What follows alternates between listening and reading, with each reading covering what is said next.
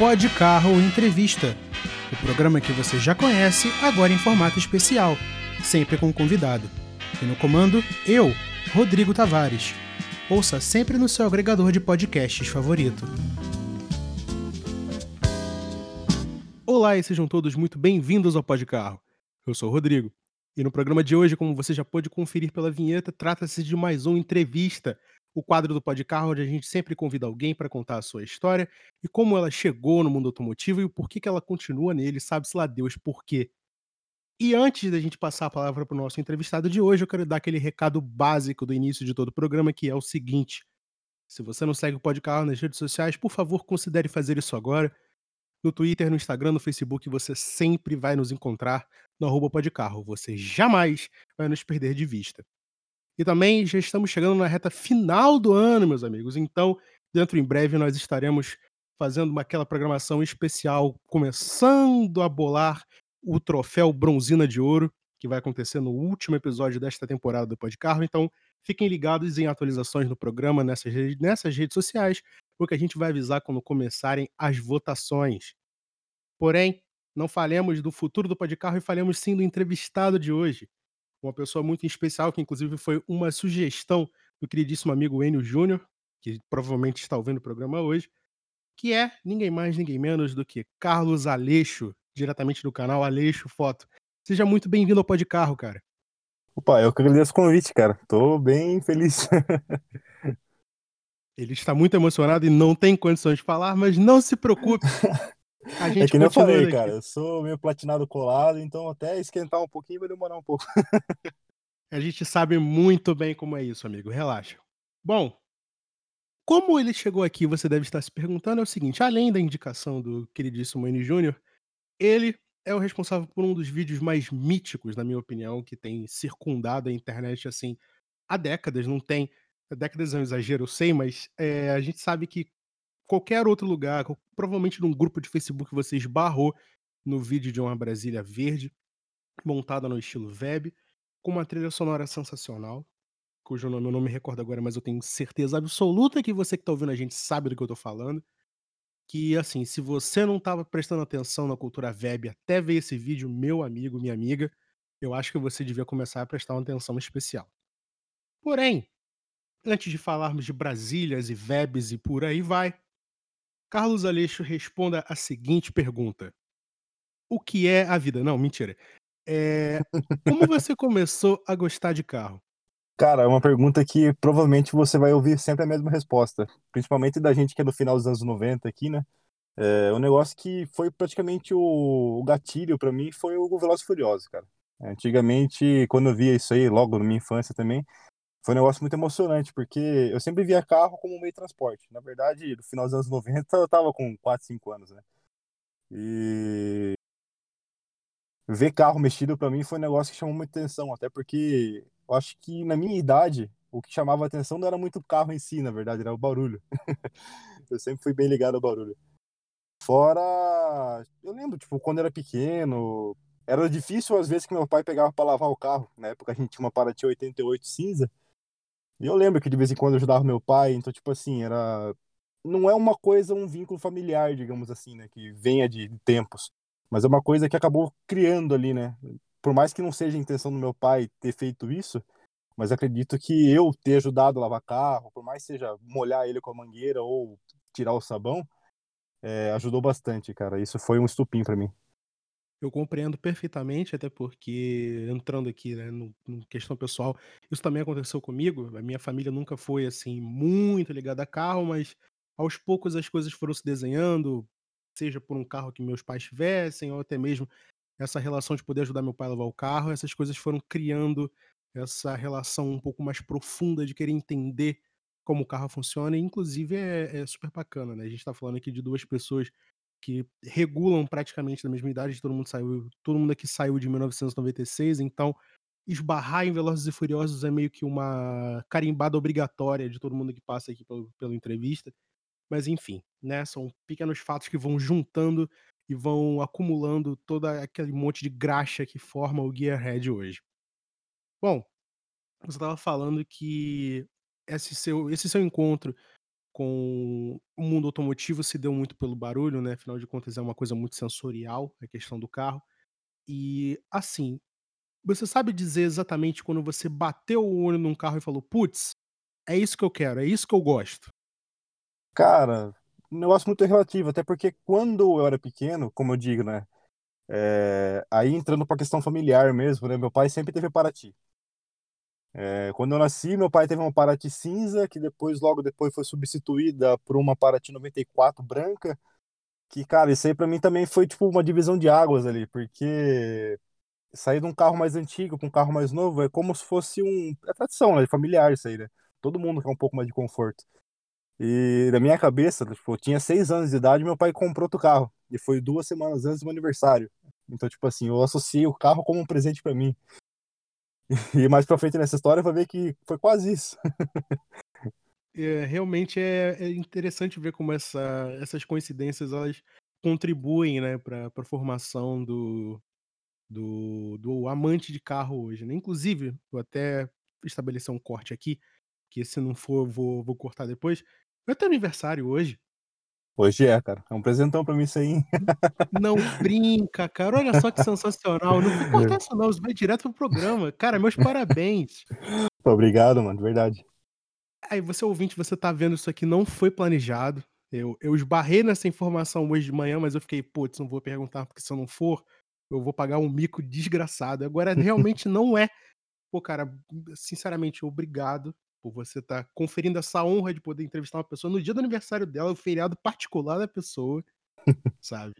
É é é bastante especial, mas enfim, não são nas as honras não são nossas, e sim suas. Meus parabéns, muitas felicidades e obrigado por participar do Pod Carro nesse dia tão especial.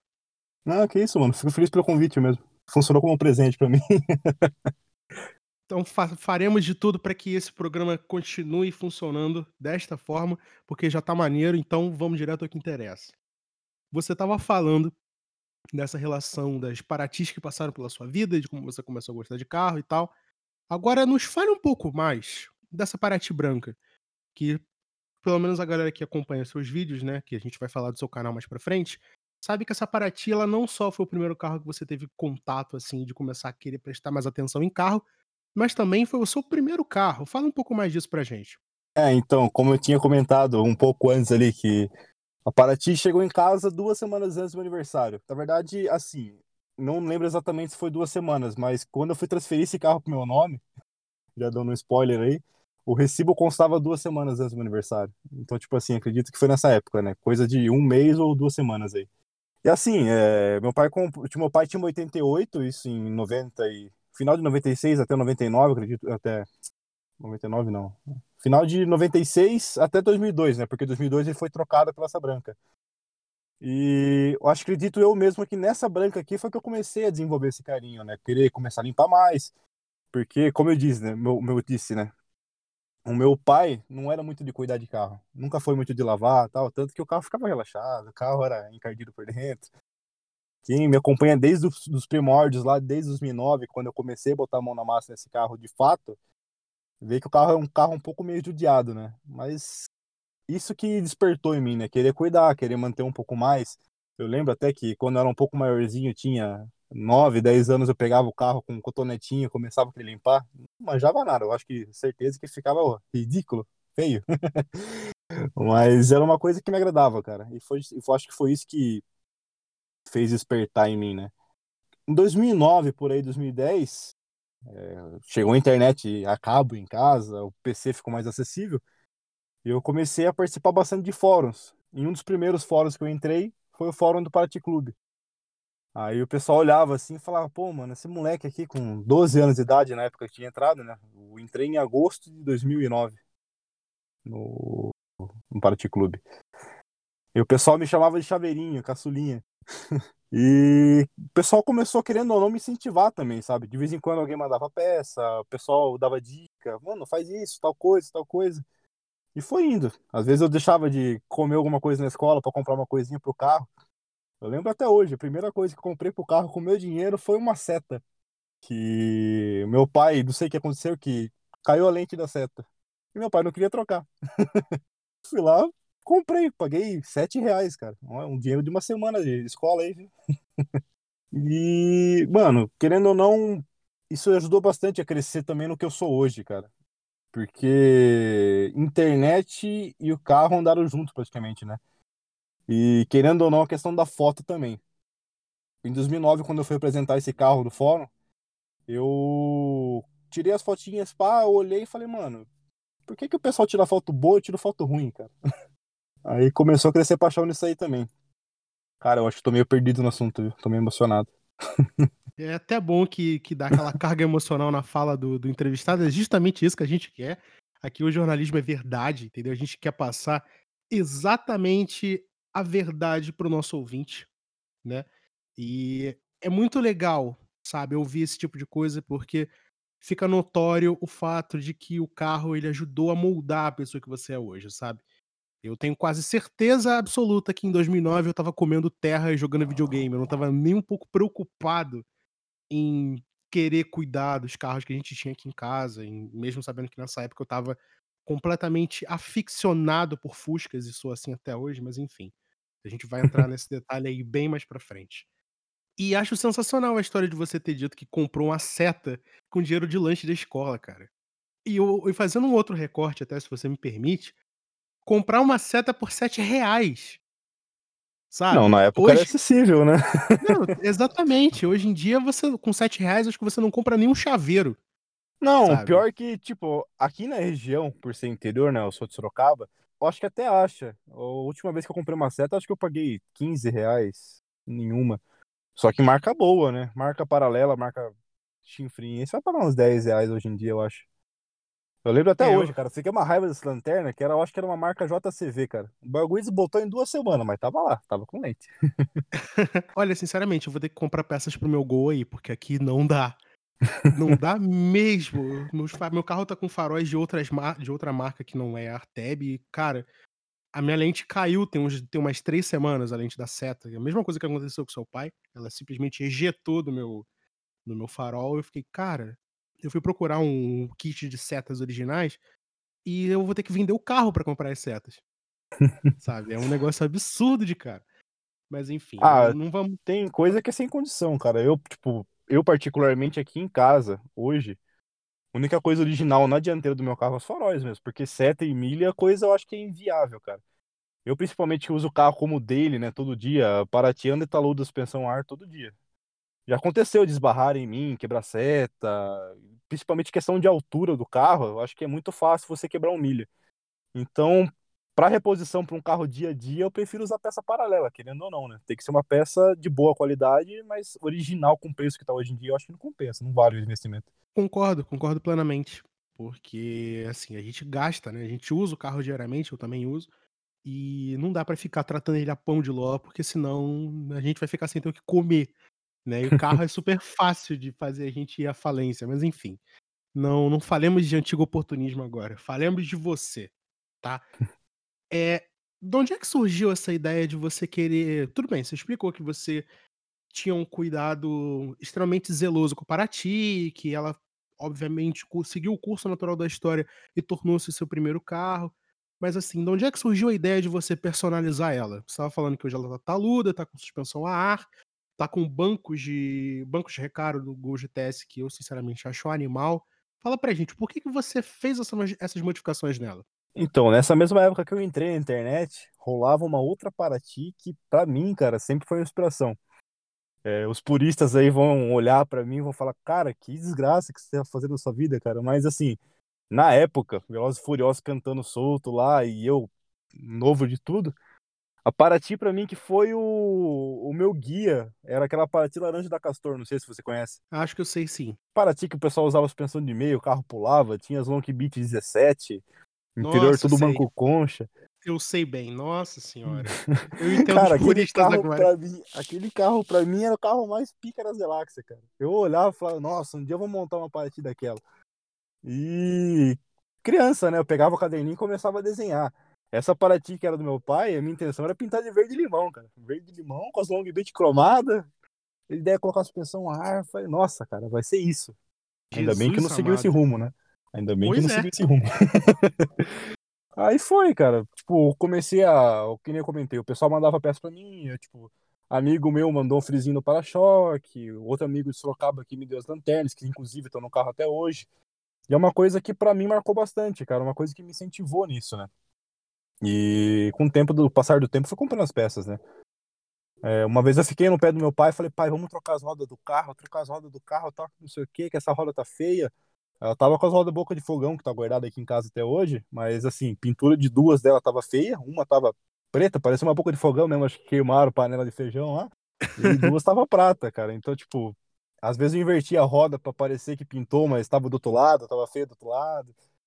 E quando acabou o pneu dessa roda, eu falei, pai, vamos comprar outra roda. Aí meu pai foi lá e comprou a primeira roda aí que viu. e nessa entrou na Paraty as 14 da Paraty Turbo. É tipo assim, é uma roda que eu não gostava, mas para mim foi onde realmente começou a customização, né? Aí eu comecei a pegar mais pesado no carro, começava a comprar acabamentinho, pegava todo fim de semana que eu via que o frisinho branco do para-choque tava encardido, vinha lá limpava com acetona. Aí o para-choque ficava tudo manchado de branco, passava silicone para revitalizar. Então, tipo assim, foi uma coisa, uma coisa que não foi do dia para noite, né? Foi uma coisa que foi vindo, caminhando. Tem gente que olha para mim e fala assim: Nossa, cara, você tem esse carro aí e tal, que não sei o que, você gostou quanto? Falei, mano, faz 18 anos que o carro tá em casa, isso aqui foi devagar. não tive pressa, né? Não, isso é, isso é sensacional, sabe? Não tem, não tem outra explicação, porque é uma história que é construída ao passar do tempo. Ela não é tipo, sei lá, comprei esse carro agora, vou dar um drop de suspensão, vou meter umas rodas. Não, não é assim. É um negócio construído com o passar do tempo. E isso tem que ser, tem que ser levado em conta, porque um projeto que leva toda a extensão, assim, tem várias fases, ele é muito mais, eh, como é que eu posso dizer, aproveitável, sabe? Você curte mais o projeto do que um, sei lá, um carro que você monta em 3 meses e acabou. Isso Sim. realmente tem que ser tem que ser dito. Aí, depois das rodas da Paraty Turbo, é, aí que eu fui começar a entender um pouco mais de cultura German Look e tal ainda no contexto lá do fórum tal, tinha amigo meu que tinha uma Paraty azul, era o Daniel Ricardo. Na época a Paraty era top da internet também. Era uma CL 95 azul, German, puxado pro German Look, né? O carro não tinha borrachão, era grade lisa. Na época ele usava os faróis RCD, lente lisa também, junto com o conjunto de seta lente lisa. Naquela época era um carro que seguia a risca, né? O carro usava o par de Weber deitada, depois passou para injeção Mega Square, né? Mega Skirt, não sei como é que pronuncia, né? Não sei escrever, não sei falar. É, internet hoje em dia é isso, né? e usava as rodas de BMW 15, cara. E querendo ou não, foi esse carro que acabou mudando um pouco o meu rumo para questão de customização depois, né? Eu vi aquele par de Weber lá, não entendia nada. Falei, mas por que essas quatro cornetas, cara? Não, não entendi. Aí depois de um tempo pesquisando, que eu fui entender como é que funcionavam as coisas, né? É, nessa época já começou a, a, surgir o fórum do Volkspage, né? Eu cheguei aí no BGT4, se não me engano. A entrada do BGT era um litro de leite opcional ainda, não era nem obrigatório. Aí depois veio subir, né? Hoje tá esses preços que a gente não vou nem comentar aqui, porque eu acho inviável, cara. Daí pesquisei, pesquisei o jogo de rodas tal. Eu tava no meu primeiro emprego, inclusive, né? É... Cheguei, chamei o Jutz Flávio de Guarulhos, né? Na verdade, eu não sei se mora em Guarulhos, mas quando eu busquei a rota foi em Guarulhos. E apareceu um jogo de Avid, AV12, 15 por 8. Olhei, falei, mano, se parcela?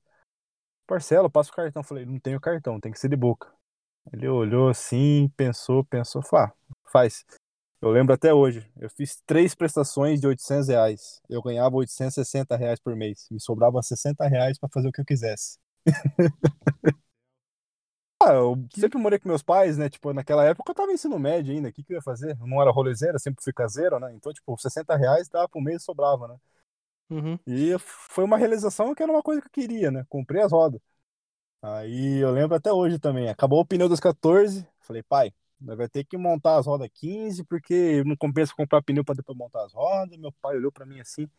Foi, não, eu pago os pneus. E eu consegui pagar o pneu, né? Tipo, não foi no, no mesma época, né? Eu comprei a roda no mês, depois de quatro, cinco meses que fui montar a roda no carro.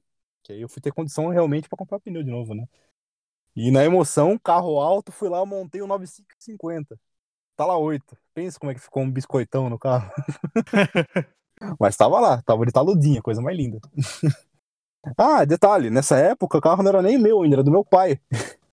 Nossa senhora. Mas já Segunda era, se- já tava praticamente encaminhado, né? Ah, tava com interna original, os banquinhos original, tava tudo, né? Só tava com roda.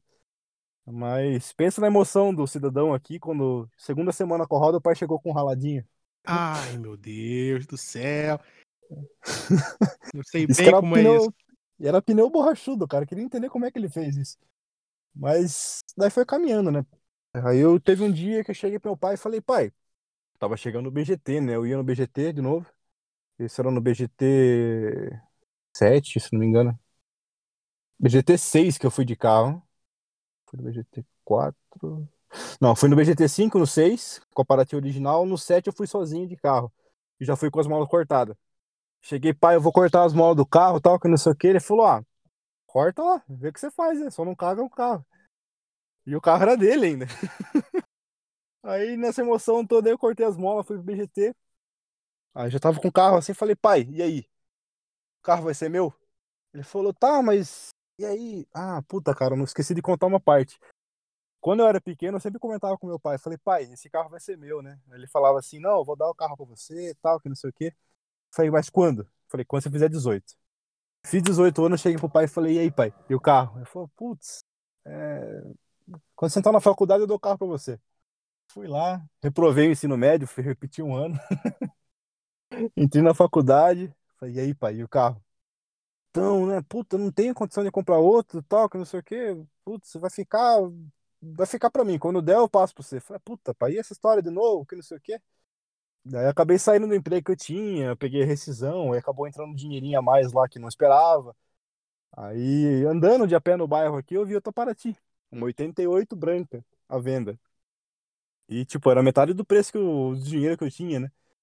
Olhei e falei, o carro, mano, o carro tá em pé. Tá bonitinho, tem os detalhinhos pra fazer, mas é um carro fácil de salvar. Bati na casa do tiozinho e tal, ele olhou, não botou fé em mim, né? Fui lá, dei partida no carro, fui, eu fui com meu pai, né?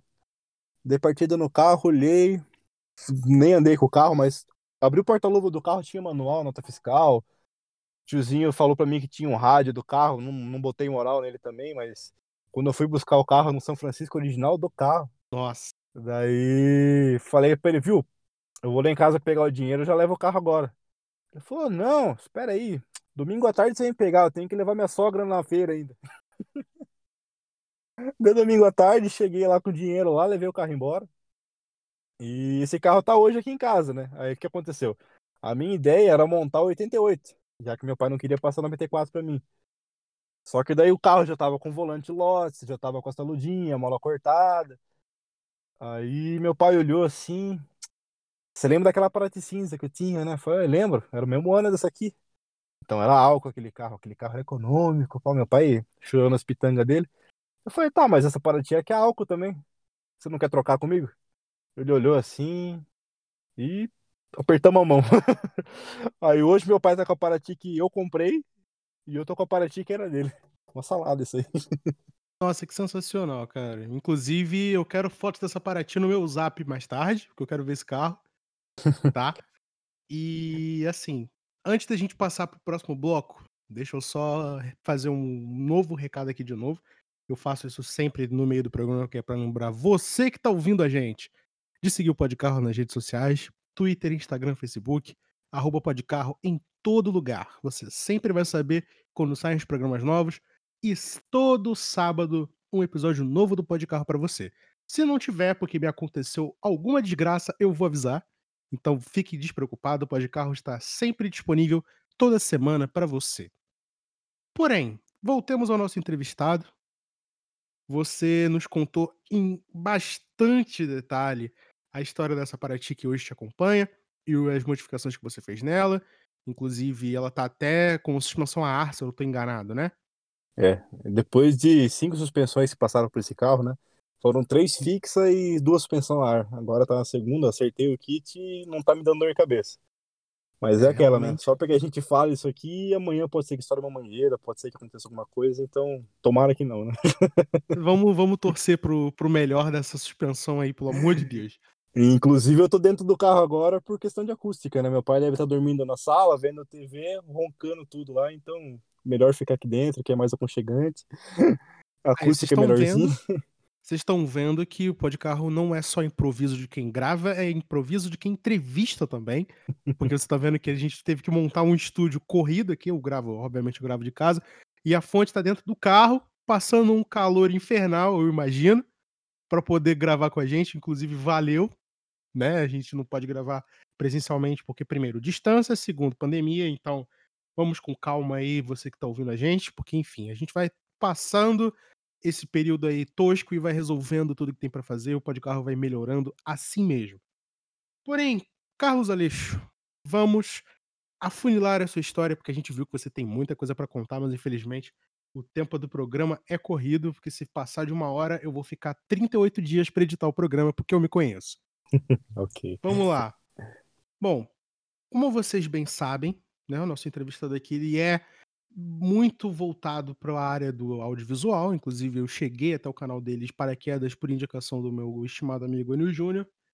E a primeira coisa que chama a atenção da gente, né, não preciso nem ser muito detalhista, mas é ele vive ali circundado pelo mundo do Herculed, e até cometi uma gafe gi gigante aqui na na parte do programa que eu acabei perdendo, até achando que a Brasília Verde era dele, mas não é, né, é do amigo dele. Mas, Aleixo, conta pra gente, como é que você, assim, decidiu: "Puts, não basta só Paraty, eu também quero mexer com Herculed, e por que uma Brasília?". Aproveita e conta a história do vídeo também pra gente. Então, eh, começou depois que eu gravei o vídeo, né. Acredito que pra muita gente o aquele vídeo foi o divisor de águas, né, tipo, abriu a cabeça, falou: "Não, mano, eu quero uma Brasília, tem que ser montada com roda de época, tal". E tanto que o vídeo foi um sucesso por questão de feeling, né, eu sempre fui ligado a essa questão de feeling. Eu acho que a Brasília é um carro antigo, tinha que ser montada com acessório de época, e pra montar o vídeo foi, tipo, sucesso, né, porque foi carro antigo, acessório antigo, lugar antigo, música antiga, e deu no que deu. E logo depois que a gente gravou esse vídeo, a gente fez uma confraternização no no bar lá, né, porque se você perceber bem no vídeo, era época de Copa. E estava cheio de bandeirinha do Brasil espalhado pelo bar, e tal. E depois que a gente gravou esse vídeo, a gente voltou lá pra assistir o jogo da Copa, né. E falei: "Mano, tenho que comprar um carro velho pra juntar com vocês", porque na época era 2 Brasília, né, era uma verde e uma ocre marajó do amigo nosso, e um outro amigo meu tinha um 147, que inclusive tá com as ro estava com as rodas que tá na minha Brasília agora, né. E só eu de Paraty, só eu com carro pós 90 lá, perdidão no meio do rolê, né. Aí eu falei: "Mano, eu tenho que comprar um carro antigo". Eu comecei a pesquisar uma Brasília, né, porque eu sempre gostei de carro quadrado e sempre gostei de wagon, né, por mais que Brasília não seja, seja um hatch, por incrível que pareça. Eh, eu sempre gostei de carro nesse formato, né. Aí, papo vai, papo vem, a gente no bar lá, hã, conversando, abriu o OLX. Me apareceu uma Brasília 74 branca, com a patinazinha na traseira, as lanterna vermelha, falei: "Nossa, cara, que legal, dava pra montar um projetinho espelhado na Paraty, só que como se fosse um boyzinho dos anos 70". Só que, tipo, eu estava desempregado na época, né, essa ideia foi para o espaço, né. Aí papo vem, papo tipo, tempo vai, tempo vem, eh, um amigo meu que estava com aquela ocre marajó na época, passou de carro, trocou de carro de novo e pegou uma Brasília azul, 75. E eu quase comprei aquela Brasília. Tem até uma foto minha, tipo, que virou uma figurinha no WhatsApp, que eu tô encostado nela, assim, com aquela cara de de besta, assim, só prestando atenção na conversa. E essa Brasília foi a grande responsável pra mim, né. A Brasília do Raço, a verde do vídeo, foi só o que tocou a peteca pra cima, mas a que veio e matou com tudo mesmo foi uma Brasília azul, que eu quase comprei. Só que eu tinha acabado de começar a trabalhar, fazia 15 dias, eu não tive coragem de passar cartão, nem pegar dinheiro emprestado. Aí em dezembro, eu estava trabalhando eh, eu abri o OLX de novo, adivinha quem estava lá? Aquela mesma Brasília branca que eu tinha visto antes. Eu falei: "Cara, esse carro tá ali por quê?". Aí eu con conversei, conversei e tal. Aí o amigo meu falou: "Mano, vai nela, você quer uma Brasília, estava achou bonita, é a sua cara, vai nela". Falei: "Ah, mano, hoje eu tô tá tarde já, não vou encher o saco do cara, amanhã eu chamo". Domingo, acordei, abri o OLX, Brasília 74. Revirei tudo, cadê o anúncio? Falei: "Putz, mano, venderam aquela desgraça". Mandei mensagem para o moleque, o moleque falou: "Puta, mano, devem ter vendido mesmo, o carro estava muito bom, tal". Aí eu falei: "Putz, aí acabou com o meu dia, cara", fiquei triste o resto do dia. Aí ele, na tentativa de tentar me animar, falou, cara, pode ser que o anúncio tenha sido desativado só, né? Ele expira, né? Eu acho que é dois, 60 dias, né? Que é anúncio de carro, não é de X. Eu falei, tá, ah, mas sei lá, às vezes o cara pode ser que desista, o carro ficou anunciado por dois meses lá, não vendeu e tal. Pode ser que o cara desista, desista de anunciar de novo, né? Aí fui trabalhar na segunda-feira de novo. Eu peguei o carro do trampo tal, tava subindo, eu acabei encontrando com um amigo meu no caminho. Na, na rota de serviço, né? Aí ele comentou, falou, mano, Aleixo, você tava vindo uma Brasília, não tava? Eu falei, tava, mano. De onde é que ela era? Eu falei, Piracicaba. Não era uma Brasília branca com uma parte na traseira, assim, assim, assada? Eu falei, mano, era essa aí mesmo, porque acabou de anunciar de novo, com outras fotos. Carro tapado no G5, com os hacks em cima do teto, que o cara trabalhava com eletricista, né? Eu falei, mano, esse carro é pra ser meu, velho. Chamei o Haas, eu pedi pro outro amigo meu negociar também, a gente, todo mundo mandou 3,5 pro cara. Eu já revelei o preço do carro, tava anunciado por 4,200. Todo mundo mandou 3,5. O cara falou, faço 3,800, não tiro um real. Pros três. Mano, deu quarta-feira à noite, falei, tô indo. A gente foi buscar numa quarta-feira à noite, saí de casa às 6 horas da tarde. A gente voltou, era umas 10, 11 horas. E com o carro aqui. Acordei no outro dia, aquela empolgação tal. Olhei na garagem, uma Brasília, branca, enferrujada, na, ao meu ver, né, que eu não, não tinha tanto conhecimento, né, é, enferrujada, né, no caso seria a pátina, olhei, aquele carro alto, pneu fino, a roda original, a frente mais alta que a traseira, que é normal de Hercule, com as buchas do facão cedendo, né, olhei aquele carro, falei, nossa, mano, o que, que eu fiz na minha vida? Comprei uma desgraça, velho, o que, que eu fiz na minha vida, mano? Tanto que eu tinha vergonha de colar no carro com rolê. Não, colar com o carro nos rolês que a gente fazia, né? Todo mundo com o carrinho baixo, a minha Brasília por último no rolê lá, a mais alta de todas. Parecia que ia passar por cima de todo mundo. Aí eu guardei a Brasília na garagem e falei, só vou andar com esse carro depois que eu terminar de mexer nele. Aí eu comecei a andar de Paraty, fui pros rolês e tal. Aí com o tempo eu fui comer, tipo, na verdade mesmo também eu acabei mexendo com o carro depois, porque, como comentei, né, em dezembro eu tinha acabado de começar a trabalhar, fazia um mês. Aí entra aquela. Como é que fala? Aquele desespero igual aconteceu com as horas da Paraty. Eu não tinha dinheiro, não tinha de onde tirar dinheiro, mas eu fui lá e comprei o carro. Eu lembro até hoje, eu tava com 800 reais na mão. Eu fui lá, cheguei pra minha mãe e falei, mãe, eu quero comprar um carro velho. Me empresta 3 mil? Ela falou, pra quê, moleque? Isso aqui? Falei, não, mãe, eu vou comprar uma Brasília. Mostrei a foto pra ela, ó, quero fazer isso, isso, isso. Preciso de 3 mil. Minha mãe no outro dia apareceu com os 3 mil pra mim. Nossa, incentivando a fazer mãe. cagada. Ah, só que, tipo Perfeito. assim, combinado era eu pagar ela mil reais por mês, né? Meu salário Uhum. ia sumir de novo, mas eu tava com o carro. E, e dito e feito, né? O carro ficou aqui em casa, de vez em quando eu saía pra dar um rolê com ela. É, embora tenha ficado na mão algumas vezes também, né? Porque não manjava das malícias do carro. Uma vez o carro parou de acelerar. Eu tava pra rua, tipo, tinha acabado de sair, o carro tava com probleminha de bateria. Eu fiquei pra rua. Eu, tipo, eu tinha dado tranco pro carro pegar, subi, eu dar uma volta no quarteirão pra ver se o carro carregava a bateria. Aí eu dei pé no acelerador assim, e o carro parou de acelerar. Eu falei, putz. Todo mundo falava assim, não, Fusca arrebenta cabo acelerador com uma beleza. Arrebenta cabo de embreagem, não sei o que. Eu falei, puta, mano, arrebentou essas graças de cabo. Aí eu fui no porta-mala, na, porta-mala, na tampa traseira aqui pra abrir, pra tentar ver o motor. O cabo tava firminho ali e tal. Aí eu fiquei bravo, mano. Desliguei o carro lá, fui tentar mexer no cabo. Acredita que. Acredite se quiser, mano, mas não tinha arrebentado o cabo. Você conhece Fusca, né? Você sabe como é que é o pedal acelerador ali, né? Aham. Tem aquela roldaninha e o pedal vai apoiado em cima. O pedal só caiu pro lado. Nossa senhora, isso é clássico demais. Eu sei exato. Nossa. Isso e é eu não tinha malícia clássico. nenhuma, eu não conhecia o carro. Tipo, beleza, né? Falei, nossa, suave, não arrebentou o cabo, não vou ter que me sujar. Fui lá, botei o acelerador de volta, dei na chave. Não é? Bom. Mano, eu tava bem no final de um barranco, velho. Pra frente era subida, pra trás era subida. Falei, nossa. Ele Que só deixa a desgraça, gente na mão quando a gente precisa, né, cara? Nunca é num momento de tranquilidade. É sempre assim. Não, querendo ou não, eu não tava longe de casa, tava dois quarteirões de casa. Só que, mano, o carro me dá esses mil, velho. O carro tava com um segredo ainda que o antigo dono tinha. Eu fui pegar, a primeira vez que eu fui dirigir esse carro, que fui fazer test drive, eu apanhei demais. O carro não dava lenta, o carro tava com um segredo. Toda vez que o carro morria, tinha que dar na chave de seta. Aí eu não sabia uma lista de pisar no freio, acelerador junto com o calcanhar, o carro morria, nossa.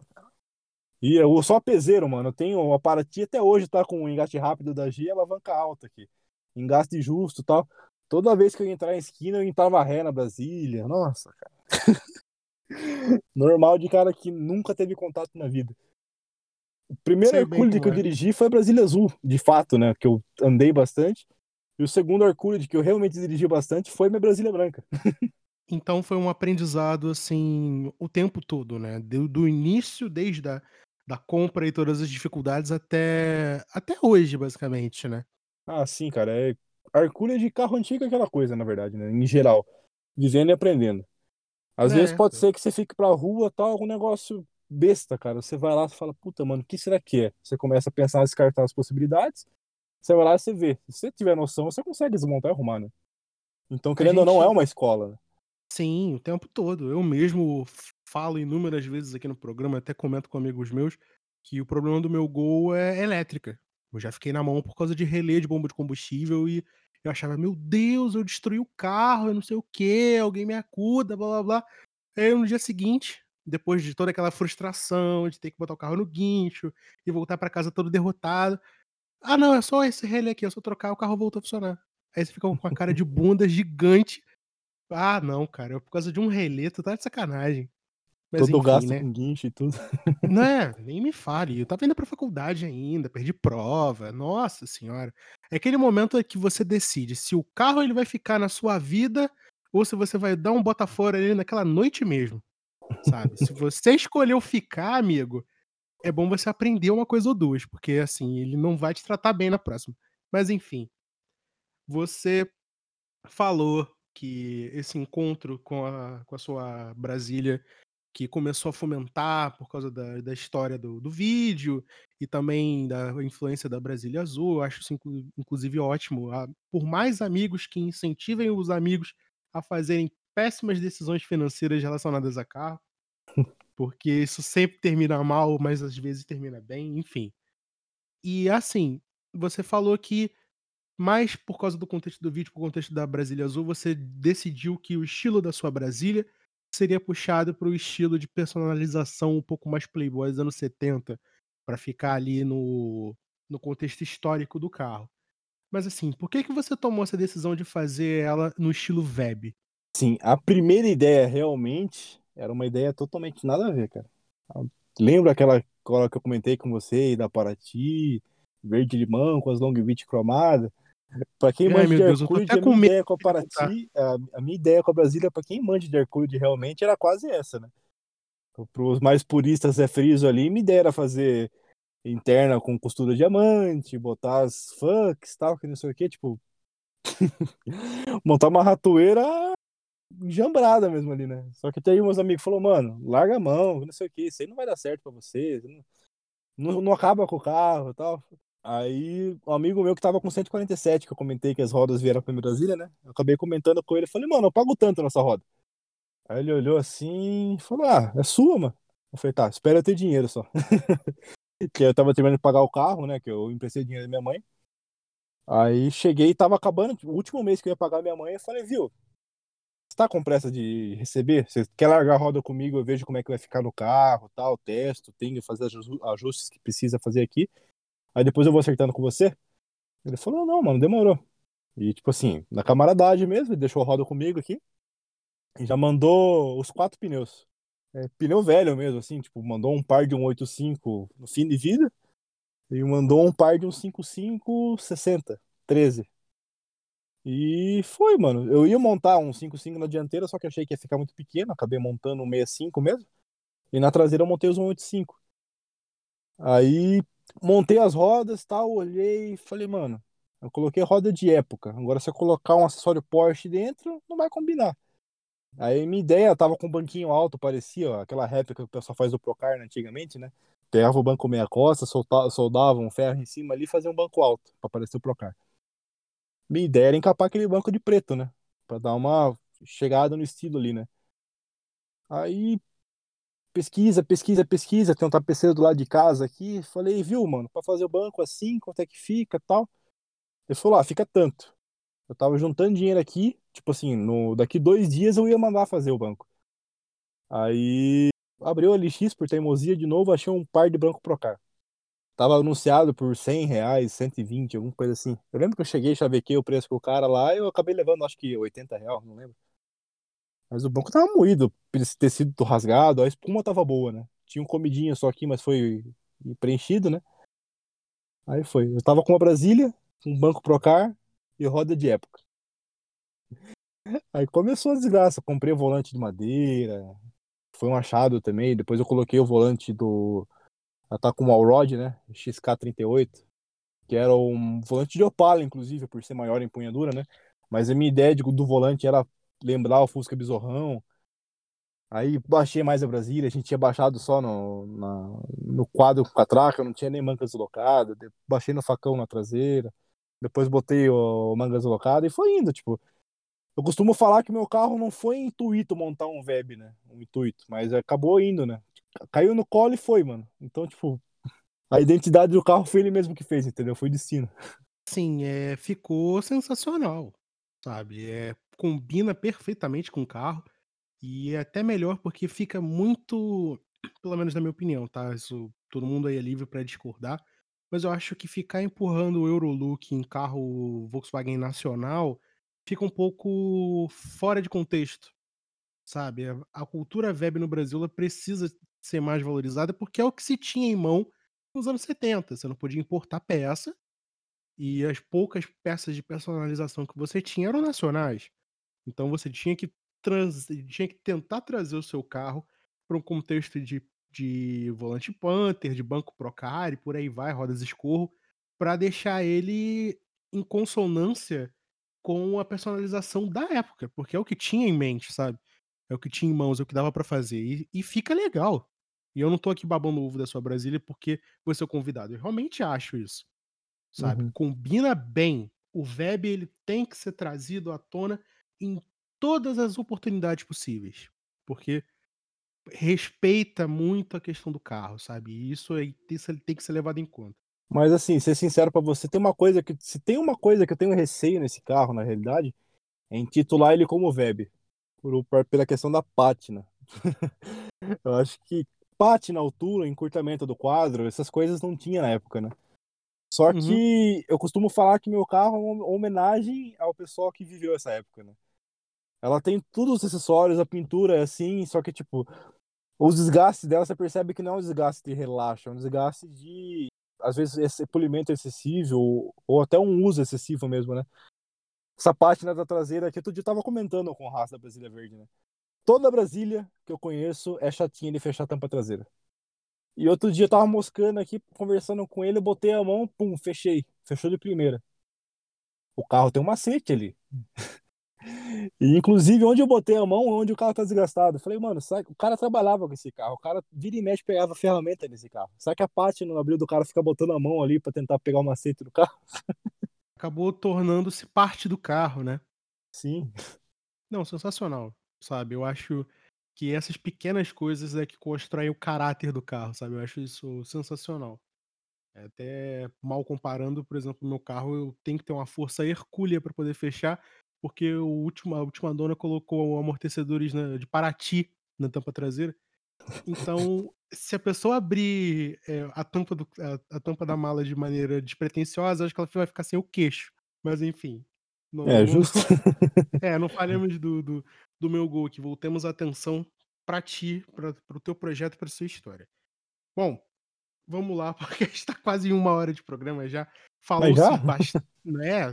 Programa, quando ele é muito bom, assim, a gente até perde a noção do tempo. Eu acho isso ótimo. Mas enfim, a gente sabe que a gente tem que ser muito também sincero com o ouvinte para ele não ficar achando que, putz, esses caras falam muito. Mas é ótimo, tá? Não tô criticando você, não. Tô falando que, assim, a dinâmica a gente tem que respeitar o tempo, senão fica muito grande e a gente vai ter que fazer três programas consecutivos para poder explicar a tua história toda. Então, assim, tu explicou que o contexto web ele calhou no seu carro por uma questão de influência, de que fica bonito e realmente fica. Não é só uma opinião minha, todo mundo que vê provavelmente concorda também. E a gente sabe que esse carro é muito especial para você e que você construiu toda uma história ao redor dele, inclusive é o que calcou as suas as suas, eh, escolhas profissionais, afinal de contas, você tem um canal no YouTube, né, o Aleixo Foto, você começou a trabalhar mais com fotografia, fazer disso um meio de produção de conteúdo. Mas antes da gente chegar na produção do conteúdo, eu quero fechar o assunto da Brasília aqui, da importância que esse carro tem para você, uma coisa que é até uma coisa que eu deixei em opcional no no na pauta, mas eu quero saber se você topa falar sobre isso, eu quero saber como você ficou, assim, como é que você está, ou como é que você estava, quando você sofreu um acidente com a Brasília? Como isso te afetou? Isso trouxe alguma consequência negativa pra você? Se tem alguma coisa que, eh, isso gerou em você, nela, assim, que você tá lidando com isso até hoje? Fala pra gente. Ó, pra ser bem sincero, a única coisa negativa que me gerou foi a conta bancária, porque de resto assim, cara, eh, no dia mesmo que aconteceu o o acidente, né, eu estava subindo pra casa, voltando da 77 Garage, né, que é a a oficina do do Raço. A gente é muito amigo, né, desde aquela época do vídeo e tal, a gente é conhecido desde 2013. E eu estava um dia normal, né, direto subia lá, aí voltando em casa, quarta-feira à noite, subindo na minha preferencial, era aquele cruzamento quase ninguém respeita na real, né, eu eu tinha costume, né, chegava, dava farolzinho alto, tal, o pessoal parava, eu roletava com tudo. Aí num dia, dei farol alto, um cara de moto parou, mas estava vindo um cara atrás dele. Esse cara acertou bem no meio, o carro chegou a rodar, acertou a calçada, tal. Nossa. Primeira impressão minha, eu lembro do farol tá vindo na minha lateral aqui, a escutar a banca a pancada, né, o eu lembro que eu fechei o olho quando eu vi o farol, eu escutei o carro bater em mim, eu escutei eu travando o pé no acelerador aqui, o carro subiu de lá em cima, cantou pneu, rodou e deu uma pancada na frente, acertou a calçada. Aí o meu impacto foi na hora que eu eu abri o olho, assim, percebi o que tinha acontecido, desliguei o carro, tal. Tentei abrir a porta do motorista, não abria, estava tudo retorcido. Desci pelo carona, tal. Desci, na hora que eu olhei o carro todo amassado, eu olhei, falei: "Caceta, velho". Só que sabe quando você vê que aconteceu, só que você não fica tão triste, você não sente a dor da perca, sabe. Mano, eu A ficha não cai. É, tipo, não até hoje não caiu a ficha, pra falar a verdade, né. Se fosse a Paraty, eu acho que eu teria desmoronado, tal. É, a Paraty tá 18 anos em casa, né, a Brasília faz fez 2 anos agora. Foi um carro que eu construí pra mim e tal, meu molde, só que foi aquela coisa que eu não tinha tanto apego sentimental até então, né. E, cara, aí depois foi da decisão, né, o que fazer com o carro. Todo mundo falou: "Mano, não compensa você arrumar esse carro, porque vai ficar caro, porque pode ser que não fique a mesma coisa. O carro tem a pátina, você vai arrumar o carro, você vai ter que pintar o carro inteiro". Eu falei: "Putz", eu come cheguei a cogitar a troca de cor, né, tinha 2 cores em mente, tinha o titânio, que era o azul de época do 74, que era um azul claro metálico, né, que era uma das cores metálicas opcionais da época. Ou aquela famosa cor duvidosa, né, que caía bem agora que eu tenho vou fazer tô com 24 anos, né, a idade decisiva ali, né, que é o violeta pop, aquele rosa metálico. Cara, é uma cor super difícil de ver, né. Falei: "Se eu for pintar o carro, eu vou pintar de uma dessas 2 cores", porque branco, pra eu acabar com a pátina do carro e acabar com a história, não rola. Pra mim, um dos carros mais sem graça que existe é a Brasília branca, cara. Tem que ser muito bem montada pra chamar atenção. Pra mim, o que chamou atenção nela é a pátina. Se eu fosse acabar com a pátina, eu tinha que trocar de cor. Cheguei a pesquisar outras Brasília, tal. Só que sabe quando você acha um carro barato, você vê assim, você imagina com com todas as peças que tinha, tipo roda, banco, volante, e parece que o carro não desce. Parece que não era pra ser isso. Aí eu decidi, eu estava em férias, estava de férias no serviço nessa época ainda, eu prometi pra mim que eu ia decidir o que fazer com o carro até o último dia que eu fosse voltar a trabalhar. Cheguei a fazer orçamento num conhecido nosso, tal, só que infelizmente por questão de agenda dele, hum, assim, a agenda dele falou: "Quando eu terminar tal carro, eu pego o seu carro". Só que eu estava com pressa, eu estava na caganeira, né, tipo, querendo ou não. Acabei levando num outro conhecido nosso, que só trabalhava com seguro mesmo, que eu falei: "Mano, ele é específico pra isso, ele tem todas as ferramenta, ele vai saber fazer". Cheguei, bati lá, era um orçamento, tipo, 3 vezes a mais caro do que o o outro tinha passado, que era de confiança também. Só que o que me deixou confortável, o cara falou: "Mano, eu pego o seu carro hoje, eu mando o guincho". E era o último dia que eu tinha de férias ali, eu falei: "Mano, juntou a fome com vontade de comer, bate o martelo, vamos". Deu tempo de chegar em casa, o guincho estava chegando, subindo a rua de casa aqui. tirei o carro do, da lona que tava aqui, que eu não queria nem olhar pra cara dele todo amassado. Subi pro guincho e foi. Aí começou a saga da Brasília. a série, websérie do meu canal lá. E foi, a gente trocou lateral e, tipo, a cereja do bolo aqui foi a pintura que o Jonathan fez lá. O funeleiro que executou o serviço aqui, né? Carro voltou a ser o que era. E isso para mim não tem preço, cara, porque era o que eu queria. O carro, todo mundo comentava, ah, pinta o carro. Normal de quem tem carro com né? Quando vai pintar, que não sei o quê. Mano, para mim, que nem eu comentei, né? Bastante questão de feeling. O carro era pra ser assim, a história do carro é assim. Eu acho que se eu tivesse pintado esse carro, ia ter acabado com a história dele. Independente se fosse mudar o projeto. Eu acho que eu teria apagado uma parte da história que foi muito importante. Até porque o que me fez gostar mais ainda desse carro foi o fato de, no acidente, não ter acontecido nada comigo. Tanto que no YouTube lá tem uma parte lá que a gente comenta lá que a única coisa que aconteceu comigo foi uma joelhada no painel. Chegou a entortar um pouco o painel pra cima, minha calça, eu só fui ver no outro dia que tava meio roxo o joelho, calça branca, eu falei, mano, descobri onde é que foi. então eu agradeço o carro por estar tá vivo hoje, mano. Eu sei que hum, poderia não ter morrido, né, no acidente, porque foi feio, mas eu agradeço por ter saído ileso, cara. Eu acho que o carro ganhou a moral comigo quase isso, né? Eu cuido dele, ele me protegeu e tá no 0 a 0 ali. Isso é ótimo, porque você vê que isso foi só mais um, um contratempo, né, melhor dizendo. E agora o carro ele não só ganhou pontos com você, como vocês agora são muito mais íntimos, porque ele cuidou de você, agora você cuida dele. Sabe? É uma relação de troca. É uma coisa que faz o carro se tornar cada vez mais parte de você, né? Porque vocês enfrentam as dificuldades juntos. Assim, é, é um papo que só quem gosta mesmo de carro, ali na acepção do negócio, é que vai entender, né? Assim, não tem nem o que dizer, é exatamente essa a verdade. E, eu fico feliz de saber que ela tá aos poucos retornando ao a, a fina flor do que era, né? Porque se faz bem para você, senão que o carro tá servindo pro seu propósito. E é isso que a gente quer contar aqui no Pode Carro, que são as histórias e os bem que o carro faz pra gente. Porém, falando em bem que o carro faz pra gente, a gente não pode deixar de falar no, no nosso último bloco do porquê que você tá aqui, que é o canal que você tem no YouTube, do conteúdo que você cria. Inclusive, eu queria que você dissesse pra gente o seguinte, assim, não vou pedir para você resumir, mas vou pedir para você contar, assim, em em, em tópicos em, na sua trajetória. Por que, que você criou um canal? Qual é a sua relação com o audiovisual e quais são, quais são os planos que você tem para o futuro desse conteúdo? Se você vai fazer um negócio diferente, mas enfim, conta pra gente como é que surgiu a ideia do Aleixo Foto. A Aleixo Foto começou em 2009, junto com a história da Paraty toda, né? É, eu comecei a tirar foto, aí em 2011 a, o pessoal de Sorocaba que tinha um grupinho chamado 015 eu ia com a câmera da mãe lá, né? Aí um amigo meu falou, mano, você tem futuro, você tira foto boa, só que você não tem equipamento. É, eu tenho uma câmera lá em casa, se não, me, é, se não me engano, ele comprou a câmera e começou a largar na minha mão nos encontros. Aí, tipo assim, começou ali, de fato mesmo, né? Criei minha logo, Aleixo Foto, com outra fonte e tal. E largava a mão, chegava em casa, na, saía do encontro, ele chegava na casa dele, descarregava as fotos, mandava pra mim, eu editava, botava meu logo, mandava de volta. Ele upava no, no fórum dele lá, no site e tal. E chegou essa época, uma época lá, ele falou, mano, vou ter que vender a câmera tal, você quer comprar? Vou dar prioridade para você. Conversei com meus pais aqui, compramos, acabamos comprando outra câmera, que é zero quilômetro, né? E foi subindo. E só que sempre o pessoal comentava comigo e falava, cara, mexe com vídeo, você tem, tem o dom para foto, você vai gostar de fazer vídeo.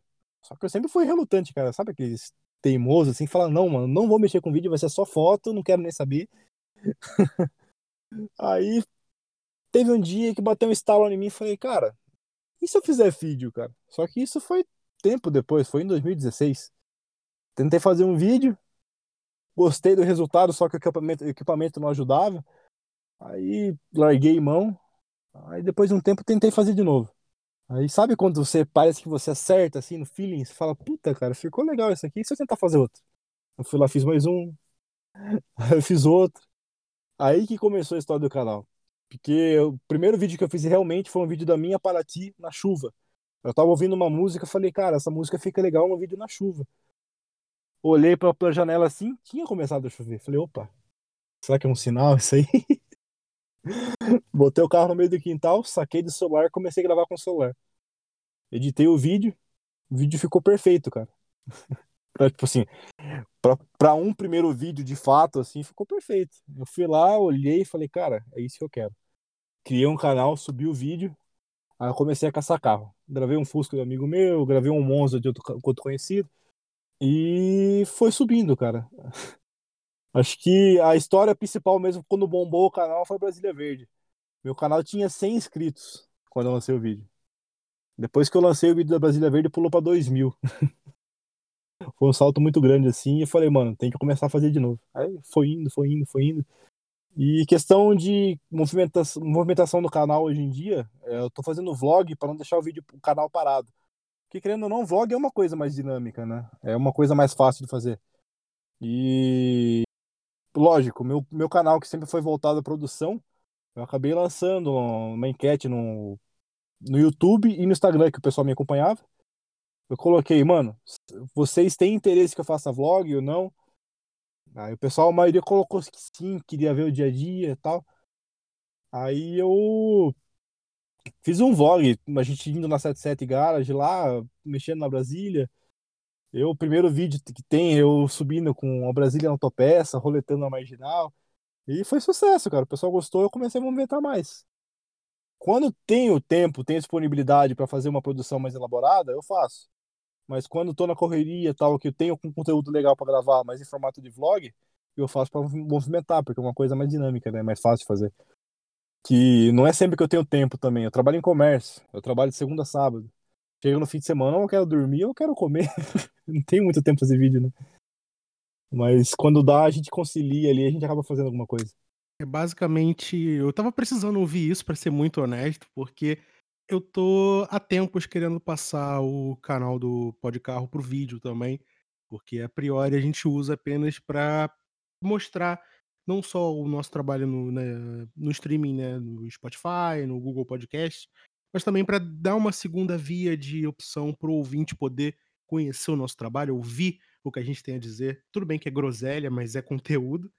E assim, é bacana saber que você, mesmo com pouquíssimo tempo disponível por causa da sua agenda corrida, você ainda tem condições de fazer um trabalho ba muito bacana e com bastante qualidade, sabe? Isso é, é até motivador. Era essa a expressão que eu estava procurando. A gente precisa de tempo, óbvio, porque né, o tempo é o que é o principal fiel da balança para deixar um conteúdo feito com qualidade, com esmero, mas também ter disponibilidade, ter equipamento. Que equipamento você usa para fazer seus vídeos, tá? Uma dúvida minha. Pasmem, eu uso meu celular até hoje. E eu imagino que seja um iPhone, né? Sim, é... quando eu comecei a fazer vídeo, eu tinha um iPhone SE, que é um, costumo dizer que é um iPhone 5C, um, é um iPhone 5S com swap pro 6, né? Que é a versão mais econômica do 6, né? Porém, uma câmera que já filmava em 4K é uma, eu percebi que era uma coisa que me atendia. Eu comecei a entender como é que funcionava a questão do fotômetro de lá, regulagem de luz e tal. E eu comecei a gravar. A princípio até gravava na mão, né, sem estabilizador nem nada, eu usava software para acabar estabilizando. Aí eu falei, mano, não dá, perco muito tempo, tal. Aí eu fui lá comprei uma Osmo, DJI Osmo Mobile, né? E isso me ajudou. Tanto que o vídeo da Brasília Verde foi o primeiro vídeo que eu fiz com o estabilizador, de fato, né? E foi subindo, cara. Aí hoje eu tô com um iPhone 11, mas é um aparelho que, teoricamente, eu, eu costumo dizer para mim que o iPhone SE é melhor que o iPhone 11 para gravar. Que eu tinha mais controle sobre ele, sabe? Eu, eu mandava nele, parece que o iPhone 11 é meio teimoso comigo ainda. e é, é, é, bacana, até mesmo fugindo um pouco da, da questão do pó de carro, da questão do programa relacionado a carro, porque é interessante fazer essas trocas de informação sobre até mesmo é, maquinário, porque são dessas informações que a gente pode começar a pensar do que é válido ou não para a gente poder melhorar ainda mais a qualidade do nosso conteúdo e passar a produzir uns conteúdos para o vídeo, sabe? É bacana, eu tava querendo realmente tirar essas dúvidas, dúvidas com alguém, eu agradeço o seu tempo e eu tenho que infelizmente dizer que na questão do tempo a gente realmente já estourou o limitador aqui, a gente já está em uma hora e dez de bruto, então eu quero agradecer muito, mas muito mesmo, ao Carlos Aleixo por ter participado dessa edição do Carro Entrevista, no dia do aniversário dele, tá? Eu duvido que eu tivesse essa mesma paciência para gastar quase duas horas do meu dia falando sobre a minha história com carros. Eu quero agradecer imensamente por você ter topado participar do programa, porque a gente grava de noite, então já fica muito cansado, todo mundo já tá aí com o dia corrido, mas de verdade, muito obrigado por ter participado do Podcarro hoje. Vou reservar esses minutinhos finais aqui. Se você quiser mandar um salve para alguém e também no final deixa as suas redes sociais, faça a sua propaganda, esse espaço é seu. ah, na verdade eu queria agradecer pela oportunidade de estar no, no programa aqui, né? Eu confesso que quando eu recebi o convite, falei, cara, como é que eu vou fazer isso, cara? Eu sou meio gago, travo toda hora, mas pelo jeito deu certo, né? e queria agradecer quem tá ouvindo, tá gastando um pouco do tempo aqui para ouvir a gente. E para conhecer minhas redes sociais também, né? Procurar no YouTube lá, Aleixo Foto. Ou como eu costumo falar para quem não sabe escrever Aleixo, né? Fica, fica, fica... eu travei aqui. Como, ficar mais fácil, joga Brasília Verde lá, que é o primeiro vídeo que aparecer com mais de 200 mil visualizações, provavelmente vai ser meu canal. Clica lá rapidinho e se inscreve, deixa o like pra gente. eu tenho Instagram também, mas eu movimento mais, infelizmente, acabo movimentando mais o Instagram pessoal por questão de, de cotidiano, né? Eu não tenho tanto tempo para ficar atualizando o perfil profissional, mas é isso. Quem quiser seguir é arroba Foto também, tudo junto. E é isso, cara. Bom, feitos os agradecimentos e as propagandas, eu quero agradecer a você que ouviu a gente até aqui. Se você quiser trocar uma ideia comigo ou até mesmo quiser sugerir alguma coisa para o Podcarro e já foi nas nossas redes sociais e no e-mail que é o podcarro, que é o podcarro.gmail.com, melhor dizendo. Se você quiser trocar uma ideia comigo, Rodrigo, você vai me encontrar em todas as redes sociais no arroba THERTLima. Muito obrigado a você que ouviu a gente até aqui. Um forte abraço e até o próximo sábado com mais um Podcarro. Você ouviu Podcarro Entrevista um quadro especial do Pod Carro, seu bate-papo automotivo de baixo orçamento preferido. Sempre aos sábados comigo, Rodrigo Tavares e Vinícius Franco.